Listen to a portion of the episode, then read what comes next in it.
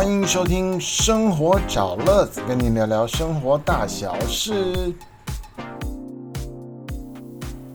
欢迎收听今天的《生活找乐子》，我就是乐子，要来跟您聊聊模型飞机。说到模型，可能您会想到手做、塑胶制的，自己买了一盒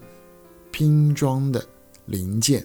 然后呢，把每一个零件剪下来，拼拼凑凑，把它做成一个完整的飞机、机车、汽车，甚至是战斗机、军舰、坦克车等等等等。有的厉害的还要玩烤漆哦，这样东西已经流行了好几十年了。那么最近二十年呢，还有这个卡通的动漫人偶这些。啊，包括衣服啊等等，都做得非常精致。那么我年轻的时候也曾经喜欢过这种塑胶的拼贴型的模型，但是那个时候家里人不是非常赞同，因为父母亲总觉得我在浪费时间跟金钱，加上家里环境小康啊，没什么地方好放那些作品。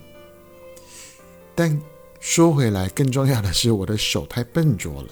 所以，不是这边胶水涂太多了，就是那边没有粘好，还是说最后那个彩色涂装的那个粘水贴纸啊贴歪了，所以作品都很丑陋。还有一些小小的零件在切割的时候没看清楚就被我弄坏了，所以每一个作品都有一些瑕疵不完美。一直到现在五十几岁的我都没有办法好好的去。靠手去做那种塑胶拼贴的这些模型，但是在我快三十岁的时候，有一次坐飞机去香港吧，看到那个行路有卖金属质感的飞机模型，是五百分之一的啊，而且是特殊涂装。什么叫做特殊涂装呢？譬如说有特别的活动。特别的厂商宣传，譬如说吧，迪士尼周年庆，那他们可能就会跟日本航空公司、跟欧美的航空公司就会画米老鼠在飞机上等等啊。那么，呃，经过这样的特殊涂装呢，把他们的销售主题或者促销主题或者是活动主题，就把它特制的绘上真的飞机的机身。但是您知道，这样的一个涂装都是短期的作品。可是，如果它制作成了固定比例的缩小模型，而且是精致的金属模型，那就变成了航空迷的收藏品。当我第一次看到这样的东西的时候，眼睛一亮。可是看到了价钱，我买不下去，而且它是飞机航班上专卖的。所以好像都属于限量款，价钱太高了。那我就有一个想法开始萌生，有机会我来找找看其他的通路有没有这样的商品。后来过了不久，我到西门町万年百货公司，突然就看到有一家店就有这样一个橱窗，摆了好多这样的金属飞机，各型各款，各世界的。航空公司都有，一般正常的涂装就是航空公司的 logo 啊、飞机的编号啊等等。那么特殊一点的，像复古型的啊，好像三五十年的中华航空啊。那么真的也有少数几个是广告飞机啊，就特殊涂装的，我都大开眼界，真想一次拥有啊。可是。一样去看到那个单价，每一架从一千多、两千多啊，到四四五千的都有，哇！只是它好像真的比那个在飞机上看到行路的价钱再低一点点，但还是没有办法买下去。但知道万年有了，我就再多看看其他的这些资讯吧。就这样，有一次经过了复兴。南路吧，辛亥路口，台大侧门那个地方，那时候有一间专卖店，我兴奋不已啊，就进门观赏，跟店员询问，然后呢，实在太喜欢了，它的陈列比万年还要多得多，它就是专卖店。那就从这个低单价的开始买了一架、两架。没有见过的朋友，你可能很难相信这个模型能够有多精致。第一个，它是按真实飞机的比例缩小制作，大尺寸一点的有一百四十分之一的、两百分之一的，那么像掌上型的就有四百分之一、五百分之一等等不同比例。那有一些大尺寸的哈，也有一些塑胶制的，可是它帮你做好了，不用自己拼贴，好，就像您在旅行社可能看过那种大一点的那种飞机。当然，我还是要讲金属制的，啊，它有多细致？第一个，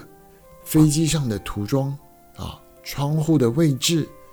甚至那个什么行李舱啦、送餐门呐、编号啦。航空公司的图样啊，啊等等，都非常的精准。我曾经看过最细致的，就是连翅膀上面有一些微小的字啊，那要用放大镜看的，都还是标准字体，厉害了。另外再加上一些军事用的，好像什么